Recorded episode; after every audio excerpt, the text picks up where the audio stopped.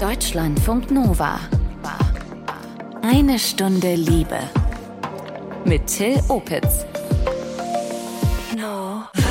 Sex kann ja eine sehr intensive Sache sein, eine wunderschöne Sache, aber es kann eben auch mal was schiefgehen, so wie bei ihr hier. Also vor ein paar Jahren hatte ich einmal Sex in der Badewanne. Dabei ist dann der Duschvorhang runtergerissen samt der Stange. Die Stange ist dann auf meinen Kopf geflogen, was ziemlich wehgetan hat. Ja, zum Glück gab es da nur eine kleine Beule. Schlimmer sind da schon so Sachen wie Vaginalkrämpfe oder ein Riss des Penisbändchens. Wir reden heute über Sexunfälle und was im Fall der Fälle zu tun ist. Herzlich willkommen. Deutschlandfunk Nova. Eine Stunde Liebe. Es geht heute um Unfälle beim Sex, um peinliche, schmerzhafte, vielleicht aber auch lustige Stories, wenn wir mal ehrlich sind. Ähm, wir haben euch diesmal in Köln und Berlin gefragt, was euch da schon passiert ist. Wir waren schon etwas länger zugange und es ging Richtung Ende. Dann habe ich rausgezogen und bei mir mit der Hand weitergemacht und währenddessen leider die Augen zugemacht, weil sie dachte, es wäre eine gute Idee, jetzt mit dem Mund bei mir weiterzumachen. Und als sie runtergegangen ist, habe ich durch meine Handbewegung ihr leider äh, auf die Nase gehauen. Zum Thema Sexunfälle, dass ich mit einem Typen, der hat mir einmal mir so an den Haaren gerissen, was ich halt geil fand. Und ich konnte wirklich meine Haare strähnenweise rausziehen. Mir ist schon mal die Vorhaut gerissen beim Selbstmasturbieren. Ist dann wieder verheilt, zum Glück.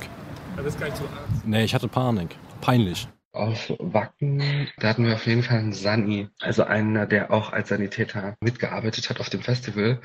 Der kam natürlich immer zurück und hat immer so Stories erzählt. Das Witzigste ist tatsächlich, dass jemand seinen unirrigierten Penis in eine Bierflasche gesteckt hat, der sich dann aber halt irrigiert hat, während er sozusagen in der Flasche war und dementsprechend dann halt nicht mehr rausbekommen hat und dann hat er scheinbar halt Panik bekommen, ist auf die schlaue Idee gekommen zu sagen, ich mache die Flasche halt kaputt und dann hatte der halt einfach diesen Penis, der dann gespickt war mit Glasscherben und die mussten den dann halt mit einer Pinzette da rausholen. Ja. In einem äh, schwulen Club wollte dann auch mal auf der Toilette was mit jemandem haben, wollte halt jemandem einen Blowjob geben und das hat dann auch geklappt, nur leider habe ich unterschätzt, wie viel ich getrunken habe und, und habe denjenigen angekotzt, leider. Ouch, Kotze beim Sex, das ist wirklich nicht der most sexiest moment in life. Ähm, wir wollen aber jetzt mal schauen, was bei Sexunfällen zu tun ist. Also wann ist vielleicht Humor gut und äh, wann rufen wir dann wirklich lieber den Notarzt und die 112 an? Isabel und Theresa, die klären über Sex auf im Walk in Ruhr. Das ist ein Zentrum für sexuelle Gesundheit in Bochum. Isabel Mordhorst ist Ärztin, Sexualmedizinerin. Theresa Voss ist dort Beraterin und ich habe die beiden in Bochum getroffen und gefragt, welche Sexunfälle oder Sexunfällchen Ihnen überhaupt so da im Alltag begegnen. Klassischerweise würde ich sagen, dass das Kondom beispielsweise gerissen ist, abgerutscht ist oder schlicht und ergreifend auch einfach vergessen wurde. Es gab mal einen Fall, äh, wo die Dame den Tampon nicht rausgekriegt hat, beziehungsweise einen zweiten nachgeschoben hat.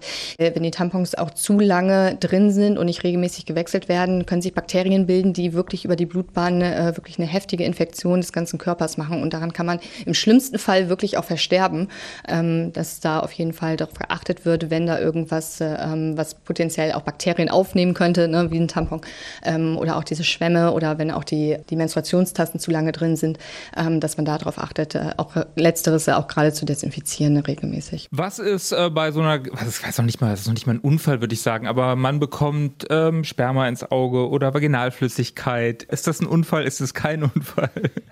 Es brennt. Ähm, gut auswaschen, würde ich äh, raten. Genau. Also es ist unangenehm. Ich glaube, das ist das Erste, wo man dann äh, erstmal schon per se das Auge auswäscht.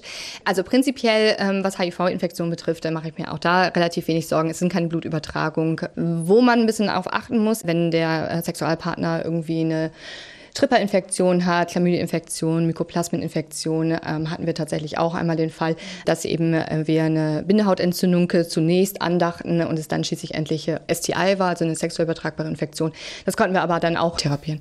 Okay, äh, ich habe hier eine Geschichte. Wir haben ein paar auch von, von Hörerinnen und Hörern mitgebracht, beziehungsweise einfach Straßenumfrage.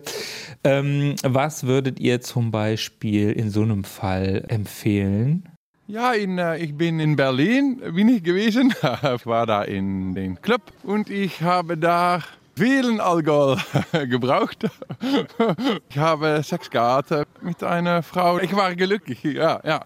Aber ich habe sehr viel äh, ohne Kondom Sex gehabt. Der Klassiker, man nimmt sich das vor und im Eifer des Gefechts, Theresa, äh, hat man dann doch am Ende kein Kondom genommen was dann tun am nächsten Morgen? Ja, also bei uns in der Beratung äh, wäre es für gewöhnlich so, dass wir den Leuten sagen würden, erstmal ruhig bleiben. Ja, also ähm, man muss ja auch immer so ein bisschen schauen, okay, wie ist da, hoch kann das Risiko sein, sich mit einer sexuell übertragbaren Infektion infiziert zu haben und natürlich im Zweifelsfall, ähm, dazu würden wir schon raten, dann nach einigen Wochen testen lassen. Mhm. Genau. Wenn man ganz akut Beschwerden hat, natürlich dann zum Arzt einmal abchecken lassen, ob es nicht äh, eine Chlamydieninfektion oder eine Tripperinfektion ist. In dem Fall äh, war es ja ein heterosexueller Kontakt, da mache ich mir wenig Sorgen um HIV. Ähm, das ist äh, in unserem MSM, also Männer, die Sex mit Männern haben, Kontext ein bisschen anders. Genau, wenn jetzt, äh, du sagst gerade schon, schwule oder bisexuelle Männer ähm, Sex miteinander gehabt hätten, dann was käme dann so in der, in der Beratung in Frage möglicherweise, wenn es Es kommt natürlich immer auf den individuellen Kontext drauf an, ähm, wie ähm, der Abend, sag ich mal, des Patienten dann war. Ähm, schließlich endlich ähm, gibt es ja die Postexpositionsprophylaxe, die man einnehmen kann, um sich äh, nachträglich vor HIV zu schützen. Ähm, das ist natürlich äh, gerade im Bereich Analsex ein Thema, wenn es ungeschützt war, weil da einfach das Risiko für eine HIV-Infektion am höchsten ist. Das ist diese berühmte PEP. Das ist die PEP, genau. Es ist leider nicht nur eine Pille, wie man das äh, bei der Schwangerschaft kennt, sondern tatsächlich vier Wochen lang HIV-Therapie. Ähm, aber wenn man das früh genug, wie gesagt, in den ersten 48 Stunden ähm, einleitet, dann hat man da auf jeden Fall eine gute Chance, von, mit HIV davon zu, nicht davon zu kommen. So. Wo du das schon ansprichst, Pille danach, äh, im heterosexuellen Kontext jetzt, ähm, wenn jemand zum Beispiel auch gekommen ist und es war eben kein Kondom. Was ist dann wichtig so zu checken? Ja, also ich glaube, ähm, im Bereich Schwangerschaftsverhütung, ähm, da warst du, glaube ich, gerade schon beim richtigen Thema. Also ich glaube, das ist dann das, was die ähm, Menschen durchaus so umtreibt. Ne? Also die Pille danach ist ja mittlerweile auch in den Apotheken frei verkäuflich. Ähm, man hat aber dann da vor Ort natürlich auch eine ähm, sehr gute fachliche Beratung, ähm, die einem weiterhelfen können, gerade wenn es auch darum geht, wo bin ich gerade im Zyklus, ne? also welches Präparat ist dann auch eventuell das Richtige. Das heißt, Apotheken sind da schon mal gute Ansprechpartnerin, Ansprechpartner. Absolut, ja. Und im Zweifelsfall natürlich dann auch die ja, gynäkologische Anbindung. Wo wir schon beim Thema Schwangerschaft, Verhütung und was da so schieflaufen kann sind, äh, da habe ich hier noch äh, eine Lady mitgebracht. Gab mal eine Zeit, da habe ich mit Verhütungsmitteln experimentiert und dann hatte ich den Verhütungsring, den man sich eben so unten einlegt. Und wir haben es dann so wild gemacht, dass ja, ich dann spüren wollte, wo ist der Ring, der war nicht mehr da. Dann haben wir das ganze Bett auseinandergebaut und geschaut, wo ist denn dieser Ring? Naja, haben wir einfach gesagt, okay, der ist jetzt einfach verschwunden.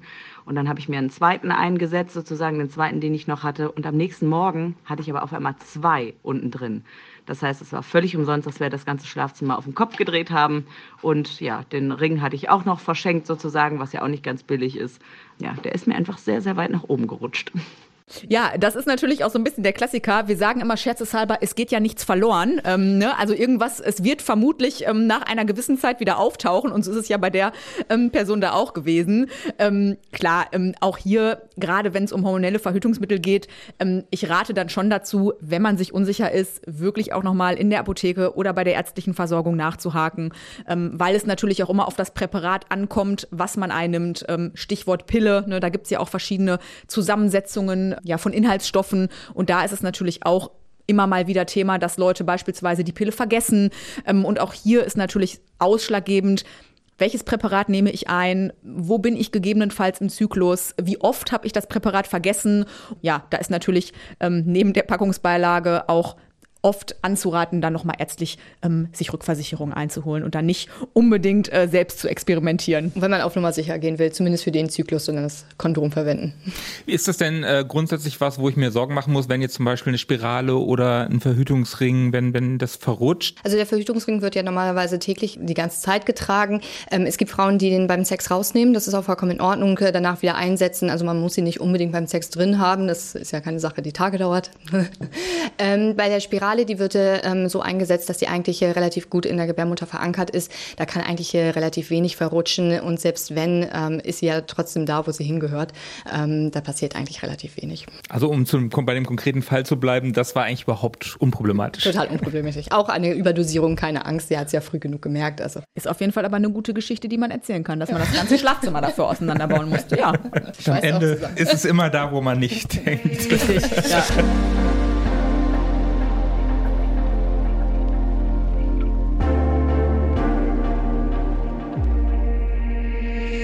Sexuelle Unfälle, die passieren ja meist mit einer anderen Person, die dann auch mit betroffen ist.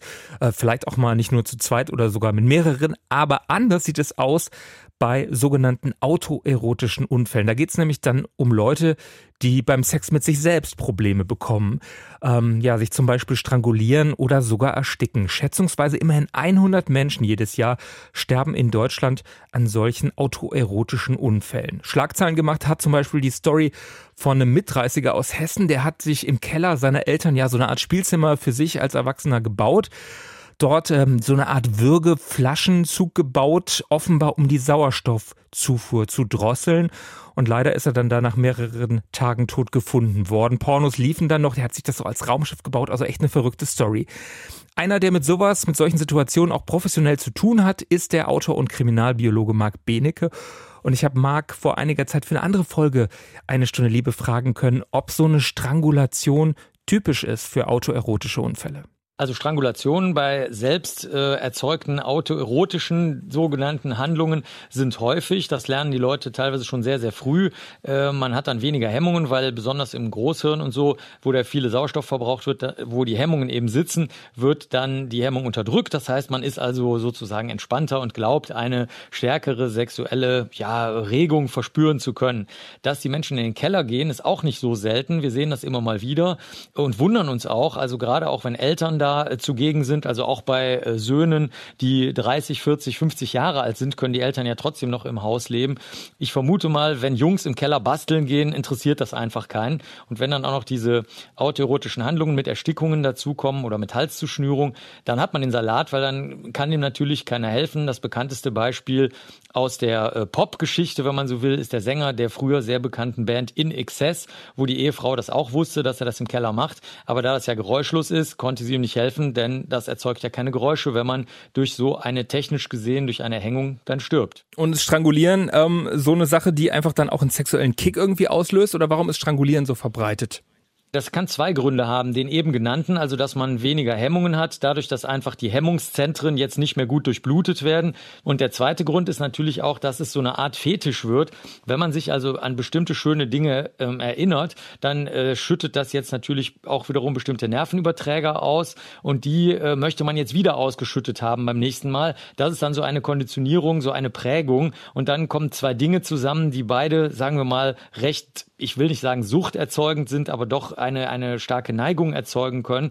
Und ähm, deswegen sieht man das gar nicht so selten. Ich halte regelmäßig Vorträge, wo ich den Leuten erzähle, den BDSM-Lern, also die, die so autoerotische Handlungen, ähm, Bondage, äh, Domination, äh, Submission, Masochismus und sowas durchführen, wie man das durchführt, äh, ohne dass man dabei stirbt. Es gibt nämlich auch noch Nervenknoten am Hals, auf die kann man auch noch aus Versehen drücken und dann kriegt man auch einen echten Herzstillstand durch diesen Druck auf die Nervenknoten.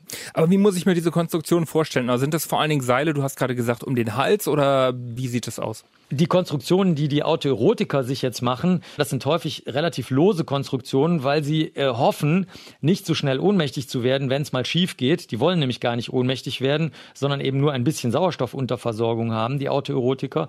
Leider funktioniert das nicht. Wir wissen das aus zahlreichen Videos. Ich bin in der Auswertungsgruppe, wo wir uns die Videos angucken von Menschen, die sich mit Absicht oder ohne Absicht dabei filmen, wie sie bei einem autoerotischen Unfall mit Halszudrückung eben sterben, ähm, dass das sehr, sehr schnell gehen kann. Also so schnell das wie heißt, man mit diese Ohnmacht ist das Problem, dass es nicht richtig regulierbar ist. Genau, du wirst zu schnell ohnmächtig. Das kann aber auch bei einer anderen Konstruktion passieren und die ist auch sehr häufig. Das sind Gasmasken, die auch wirklich dicht schließen, also echte Gasmasken, die dann aber zusätzlich noch mit einem Regelmechanismus äh, verschlossen werden, beispielsweise einem feuchten Tuch. Und wenn du jetzt aber ohnmächtig wirst, passiert immer eine Sache, die sehr schlecht ist, gerade bei Gasmasken, Plastiktüten und so, dann atmet der Körper in der Ohnmacht noch einmal tief ein, weil er jetzt denkt, okay, ich kriege keinen Sauerstoff mehr, ich Mhm. muss tief einatmen. Das passiert auch unter Wasser, wenn Menschen ertrinken, dann atmen sie eben das Wasser ein und wenn du jetzt aber eine Gasmaske mit einem feuchten Lappen vorm Gesicht hast, Mhm. dann wird der feuchte Lappen noch näher dran gezogen, dann kriegst du noch weniger Luft und so verstärkt sich dann leider die sowieso schon tödliche Konstruktion. Mangelnde Sauerstoffzufuhr, die sorgt für die meisten autoerotischen Unfälle. Aber was gibt's noch für Sexunfälle? Genau, es gibt noch ganz, ganz viele andere autoerotische Unfälle, die eben jetzt nichts mit Hals zu drücken ähm, oder Nase und Mund zuhalten zu tun haben, sondern es gibt immer mal wieder das Einführen von Gegenständen. Das ist ein Klassiker natürlich in der Urologie und auch in der Literatur. Das kann bei äh, rektalem, also analem Einführen, natürlich von Glühbirnen, wo es dann, äh, die es früher gab, wo es fürchterliche Unfälle gibt mit Schnittverletzungen über Colaflaschen. Das muss man gesehen haben. Also ich rede hier von 1,5 Liter Colaflaschen. Ist noch nicht die ganz große, ne? Ja, das ist richtig, aber es ist schon sehr eindrucksvoll. Also vor allen Dingen, wenn man sieht, wie es geübte Personen sehr schnell machen, dann, dann ist es wirklich äh, atemberaubend. Dann gibt's natürlich kleine Gegenstände, die auch in die Hahn ähm, führenden Gänge eingeführt werden. Äh, das reicht von Drähten, was sehr, sehr häufig ist. Also das ist, ein, das ist eigentlich der Klassiker, zu natürlich allem anderen, also Federn und vielem anderen mehr. Das kommt daher, dass man ähm, im Bereich der hahnführenden Gänge halt eine sehr starke Empfindung hat und äh, Menschen, die vielleicht ein bisschen empfindungsvermindert sind und zusätzlich noch so eine Art fetischistischen Reiz daraus ziehen, die äh, mögen das also, dass das jetzt einen Reiz auslöst, den jetzt ein normaler Mann und auch eine normale Frau unbedingt ablehnen würde, weil das halt ein ganz unangenehmes Stechen, Brennen und, und reißendes Gefühl erzeugt. Ich habe ja auch äh, so eine Liste gefunden im Netz, Pfeifenreiniger, Kugelschreiber auch sehr beliebt. Äh, gerade beim Kugelschreiber ist das natürlich attraktiv, weil der vorne äh, so ein bisschen zuläuft und dann kann man das erstmal probehalber langsam einführen. Die meisten Menschen steigern sich im Laufe ihres Lebens natürlich da rein, die fangen klein an, benutzen am Anfang noch Gleitmittel oder vielleicht manchmal sogar vielleicht ein Betäubungsmittel oder eine Substanz, die sie einnehmen, um sich zu berauschen, also Poppers oder, oder Aufputschmittel, Alkohol oder sowas.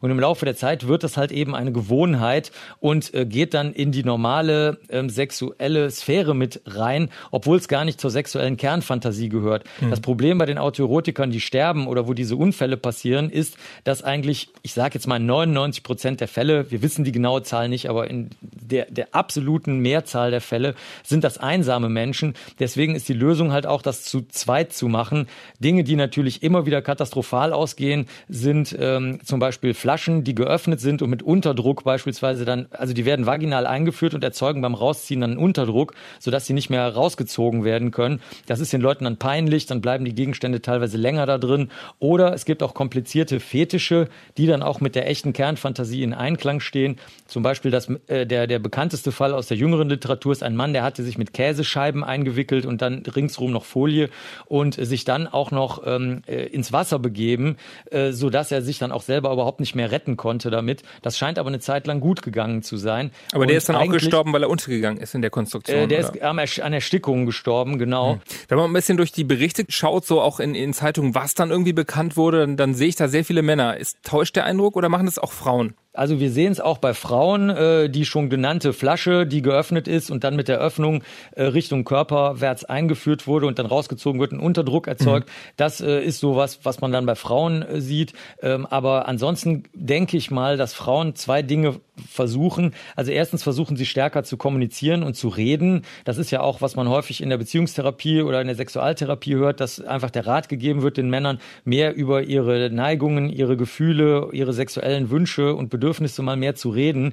Das führt bei Männern vielleicht dazu, dass dadurch, dass sie nicht drüber reden, sie gar nicht erfahren, dass es jemanden gäbe, der es mit ihnen durchaus machen würde und der dann aufpassen würde. Also so kommt zu viel Scham einfach. Scham genau und teilweise auch mangelnde Kommunikationsfähigkeit, die einfach nicht erlernt wurde. Und es könnte natürlich sein, dass Männer auch etwas risikofreudiger sind. Das sieht man ja auch ähm, in anderen äh, Bereichen, also zum Beispiel beim Sport, im Straßenverkehr. Tendenziell sind Männer dann einfach etwas risikofreudiger und das kommt vermutlich hier zusammen sagt Marc Benecke. Er ist Kriminalbiologe, Autor, hat äh, mit solchen Fällen auch schon zu tun gehabt und das Interview mit ihm, das war eine Wiederholung.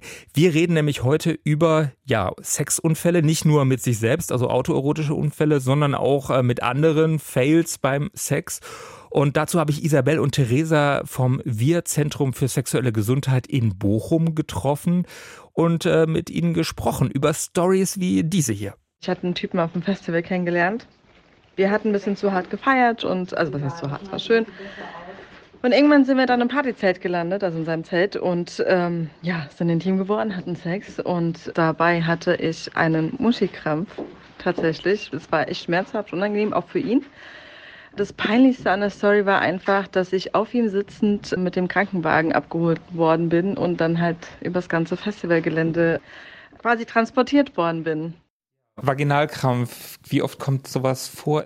Ähm, es gibt natürlich äh, generell ähm, Personen, die Probleme damit haben, überhaupt ähm, ein Glied oder auch alternativen Spielzeug ähm, eindringen zu lassen. Also das gibt es natürlich schon, aber dann kommt es halt auch erst gar nicht zum Eindringen, ne, weil überhaupt nicht ähm, ja, genau. die Möglichkeit besteht. Genau, und da gibt es aber tatsächlich dann dementsprechend äh, Kolleginnen und Kollegen, die sich äh, explizit mit äh, solchen Beschwerden halt äh, beschäftigen, sowohl auf körperlicher Ebene als auch eben auf psychischer Ebene. Und den, äh, meistens sind es ja eben den Frauen mit diesem, das nennt sich Vaginismus. Ähm, und äh, dann dementsprechend helfen. Das ist nichts, was man mit einer Sitzung, sag ich mal, ähm, hinkriegt, aber ähm, da gibt es wirklich Expertinnen und Experten für. Aber dieses Thema, wenn es wirklich in einer intimen Situation passiert, wirklich ich so einen Krampf bekomme, dann ist auch Medizin rufen 112 wählen das Richtige? Ja, also ähm, ich habe so eine Story schon mal gehört, äh, selbes Prinzip. Das Problem ist, wenn der Krampf sich nicht von selbst löst, äh, durch Entspannung und äh, Stillhalten, sag ich mal, ähm, dann ist tatsächlich der Moment, äh, wo man ärztliche Versorgung braucht. Wenn wir mal vielleicht vielleicht auch eine Stufe drunter bleiben. Äh, wie kann ich grundsätzlich, sage ich mal, äh, kann ich aus eigener Erfahrung sagen, dass es ja schon mal auch wundgeriebene Stellen gibt, einfach äh, sozusagen durch auch das, was physikalisch passiert möglicherweise, Wundreiben vermeiden, ähm, als Mann, als Frau, als nicht-binäre Person, gibt es da Tipps, die ihr habt? Klar, also ähm, zur Vorbeugung würden wir natürlich immer anraten, bei beispielsweise eindringenden Kontakten ähm, Gleitgel zu benutzen. Ne? Also ähm, was natürlich zum einen hautverträglich ist und zum anderen aber auch mit einem etwaigen Verhütungsmittel äh, kompatibel ist. Ja, also beispielsweise mit einem Kondom, da sollte man dann schon darauf achten, ähm, dass es Gleitgele sind, die das Material nicht angreifen, ne? also dementsprechend äh, die Safer-Sex-Methode irgendwie beeinträchtigen. Also Sexunfälle kann man durch viel Flutschi gut genau. vermeiden, genau. sozusagen. Prinzipiell, wenn es natürlich zu wundgeriebenen Stellen äh, kommt, ähm, Hautpflege, ähm, schauen, dass man nicht zu intensiv wäscht, äh, natürlich äh, pH-neutral bleiben und ähm, Inhaltsstoffe wie Duftstoffe, Parabene etc. vermeiden, einfach weil das die Haut nochmal zusätzlich reizt. Vielleicht eher in der Apotheke nachfragen, ob es äh, einfach beruhigende äh, Möglichkeiten gibt. Es gibt äh, Mittel, mit denen man Sitzbäder machen kann oder eben, sag ich mal, die klassische Bepanthen äh, hilft da auch. Sollten die Beschwerden allerdings anhalten oder Einrisse auch nicht heilen, dann sollte ähm, einmal der Arzt konsultiert werden. Mhm. Wen empfiehlt ihr da? Es ist ja doch auch manchmal so ein intimes Thema. Ähm, also wie finde ich eine Ärztin, einen Arzt, wo ich mich dann auch halbwegs wohlfühle, dass ich damit hingehen kann. Ja, also bei Frauen äh, oder biologisch ähm, Frauen ist es so, dass sie natürlich meistens in der Regel gynäkologisch angebunden sind. Da wäre natürlich die Gynäkologin oder der Gynäkologe halt Ansprechpartner Nummer eins. Männer sind da leider nicht so schön angebunden wie äh, wir. Ähm, da wäre äh, wär der Urologe natürlich äh, ein Ansprechpartner, wenn es eher im Genitalbereich ist oder ein Proktologe im Analbereich. Gibt es grundsätzlich was, wo ihr sagt, in so einer Situation, das ist ja sehr intim, äh, ähm, wir hatten auch noch eine Geschichte, bei der Umfrage hat mir jemand erzählt, eben auch, wo es eine Verletzung gab und danach hat es eben auch geblutet am Penis. Ähm, wie ich da mit meiner Partnerin, meinem Partner vorgehe. Gerade vielleicht auch, wenn wir uns noch nicht drei Jahre kennen oder so. Das ist ja irgendwie schon was. Ich kann ja euch noch mal eine Geschichte dazu ähm, einspielen. Das ist jetzt aus Köln. Ich habe die mir nicht ausgedacht. Das sind Real Stories. Da ich war mal unterwegs mit einem Freund von mir in der Bar und der hat den äh, Glücksgriff des Lebens gelandet. Er hat direkt zum Beginn des Abends ist ein Mädchen aus der Bar gekommen und hat gesagt, ist denn hier jeder schwul, verdammt nochmal? Und er hat gesagt, nee, ich nicht. Ja, komm. Und dann sind die beide auf dem Klo verschwunden. Das ist wirklich passiert. Und dann kam er 20 Minuten später wieder. Alle haben ihn abgefeuert und abgeklatscht. Aber dann hat sich angefangen, eine Blutlache unter seinem Hosenbein zu bilden. Und er hat sich das Penisbändchen abgerissen. Und ähm, wir mussten ihn dann in die Notaufnahme fahren. Ihm geht's wunderbar, ja. Aber man musste einmal komplett durch die Eichel stechen, um das zu nähen. Das war furchtbar. Ist schmerzhaft und das ist auch eine Stelle, die unheimlich viel bluten kann. Äh, das kann wirklich sein, dass man dann einmal äh, zum Arzt muss, um das äh, versorgen zu lassen, weil man das nicht in den Griff kriegt wenn das passiert, äh, nicht einfach ein Pflaster drauf? Also auch da, wenn Blutungen nicht äh, relativ zügig in fünf bis 15 Minuten, würde ich sagen, äh, zu stoppen sind mit Druck. Druck ist immer ganz gut am Anfang. Ähm, dann sollte man äh, überlegen, äh, dass der Weg zur Notaufnahme oder zum Arzt dann doch der richtige ist. Mhm. Nicht aus Scham zu Hause bleiben. Nein, bitte nicht. Also bei allen Beschwerden, die man hatte, keine falsche Scheu. Äh, ne? Wir sind dafür ausgebildet, eben solche Sachen uns anzuhören und auch zu behandeln behandeln und zu helfen. Echt keine falsche Scheu. Holt euch Hilfe, sagen Isabel und Theresa vom Walk-in-Ruhe-Zentrum für sexuelle Gesundheit in Bochum. Zeit für Emma und äh, auch Zeit für das Liebestagebuch. Äh, neulich hat Emma ja schon von einem Mann erzählt, den sie bei so einem äh, Fahrradevent kennengelernt hat. Über Insta hat sie ihn dann wiedergefunden und dann folgte so einiges. Ne? Ein Date, eine Nacht, ein Frühstück, weitere Treffen und auch viele, viele Gespräche. Knutschen, kuscheln, Sex. Fühlt sich alles in allem sehr gut an, sagt sie. Besser als so einige Dates per App. Ich habe auch sehr selten so schöne emotionale Nachrichten bekommen, wo jemand wirklich gerade seine momentane Gefühlslage offenbart. Und ich habe mir so gedacht, oh, endlich ist das mal eine Person, die emotional verfügbar ist, die mich an seinem Innersten teilhaben lässt und nicht so verschlossen ist oder so unsicher ist oder nicht weiß, was sie will und bla bla bla und so weiter. Und wir haben dann eben, ja, inzwischen mehrmals miteinander übernachtet, viel gemeinsam gefrühstückt, vielleicht dann auch noch den ganzen Tag miteinander verbracht nach der Übernachtung. Sind zusammen zum See gefahren, haben ganz viele Sachen unternommen. Und wir haben noch keinen Status. Wir haben schon mal darüber gesprochen, ob wir einen Status brauchen. Und wir waren aber beide so, ach nö, eigentlich lass uns das mal so weitermachen. Es fühlt sich gerade richtig gut an.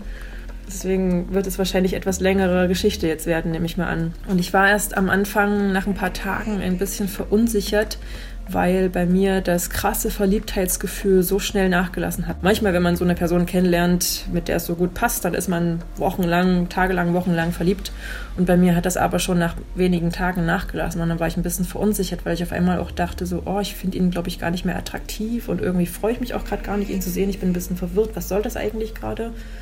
Will ich vielleicht doch jemand anderen haben oder irgendwas anderes haben oder so? Aber dann hat sich dieses Verliebtheitsgefühl auf einem ganz anderen Level eingestellt nämlich auf dieser emotionalen Ebene, auf diesem Vertrautheitslevel. Also es ist eine sehr starke Intimität zwischen uns entstanden in so kurzer Zeit. Und ich glaube, dass bei mir dieses Verliebtheitsgefühl nachgelassen hat, weil ich einfach daran gewohnt war, in den letzten Jahren durch das viele Online-Dating immer so krass in jemanden verknallt zu sein und immer irgendwas hinterher zu rennen, was ich gar nicht haben kann und immer das zu verlangen, was jetzt gerade nicht verfügbar ist. Und äh, es war immer diese, diese Verliebtheit oder dieses Verlangen nach etwas, was ich nicht haben kann. Und auf einmal kriege ich das einfach so präsentiert und muss gar nichts dafür tun. Und deswegen war mein Kopf einfach so gerade, ja, okay, jetzt brauche ich ja gar nicht mehr jagen. Jetzt habe ich hier die Beute direkt vor mir liegen, jetzt langweilig. Aber es hat ein bisschen gedauert bei mir, so ein paar Tage, um den Schalter umzulegen und um endlich mal an dieses Genießen zu kommen, dass ich gemerkt habe am Ende, das kann auch Verliebtheit sein, wenn man sich so nahe ist und man muss nicht irgendjemanden krass durchtrainiertes und irgend so Adonis-mäßig schön jemanden vor sich haben, sondern jemand, der einfach für einen da ist und emotional verfügbar ist, ist einfach super schön. Eine Freundin von mir, der ich das erzählt habe, die hat gemeint, wo war der bitte die ganzen letzten Jahre? Warum triffst du den jetzt erst? Und ähm, wir haben beide festgestellt, dass wir uns wahrscheinlich schon im Online-Dating gesehen haben müssen, weil wir beide auf mehreren Plattformen gleichzeitig online sind oder waren. Dass wir uns möglicherweise schon mal gesehen haben, aber vielleicht wir uns in dieser Online-Form nicht ansprechend fanden. Also momentan fühlt es sich ein bisschen danach an, als ob wir erstmal nur uns beide haben wollen. Wir haben noch nicht das Gespräch gesucht, ob wir ein offenes Modell uns vorstellen können miteinander. Aber es fühlt sich für mich momentan so an, als ob ich das Online-Dating erstmal nicht mehr brauche in nächster Zeit. Beziehungsweise ich habe gar kein Verlangen danach. Ich, ich habe öfter jetzt mal das einfach mal aufgemacht, die App, irgendeine von den vielen, und habe mir so das angeguckt, das Interface, und dachte mir so, oh, ich habe überhaupt gar keinen Bock, nach links oder rechts zu wischen. Ich will das einfach gar nicht so. Ich habe dann immer so geguckt, was so als Profil mir angezeigt wurde. Und ich dachte so, nee, ich habe nicht mehr Bock, diese eine Person, die ich gerade sehe, durch einen links oder rechts Wisch zu bewerten jetzt. Also ich habe gar keine Lust, mich mit anderen Menschen in diesem Kontext zu beschäftigen. Genau, momentan fühlt sich das einfach so richtig gut an und ich bekomme gerade das, was ich mir in den letzten Jahren immer so sehr gewünscht habe, diese emotionale und diese körperliche Nähe bedingungslos, dass ich einfach nicht mehr so sehr danach jagen muss. Ja, danke Emma fürs Teilen äh, dieser Erlebnisse, dieser Gedanken. Sie heißt denn echt anders. Ich heiße Till Opitz, danke euch fürs liebevolle Lauschen dieser Episode. Abonniert eine Stunde Liebe gerne oder äh, lasst ein paar Sterne da, wenn es euch gefallen hat. Ihr könnt gerne auch Kritik üben, Feedback, Themenvorschläge gerne an mail@deutschlandfunknova.de. Deutschlandfunk Nova. Eine Stunde Liebe. Jeden Freitag neu auf deutschlandfunknova.de und überall, wo es Podcasts gibt. Deine Podcasts.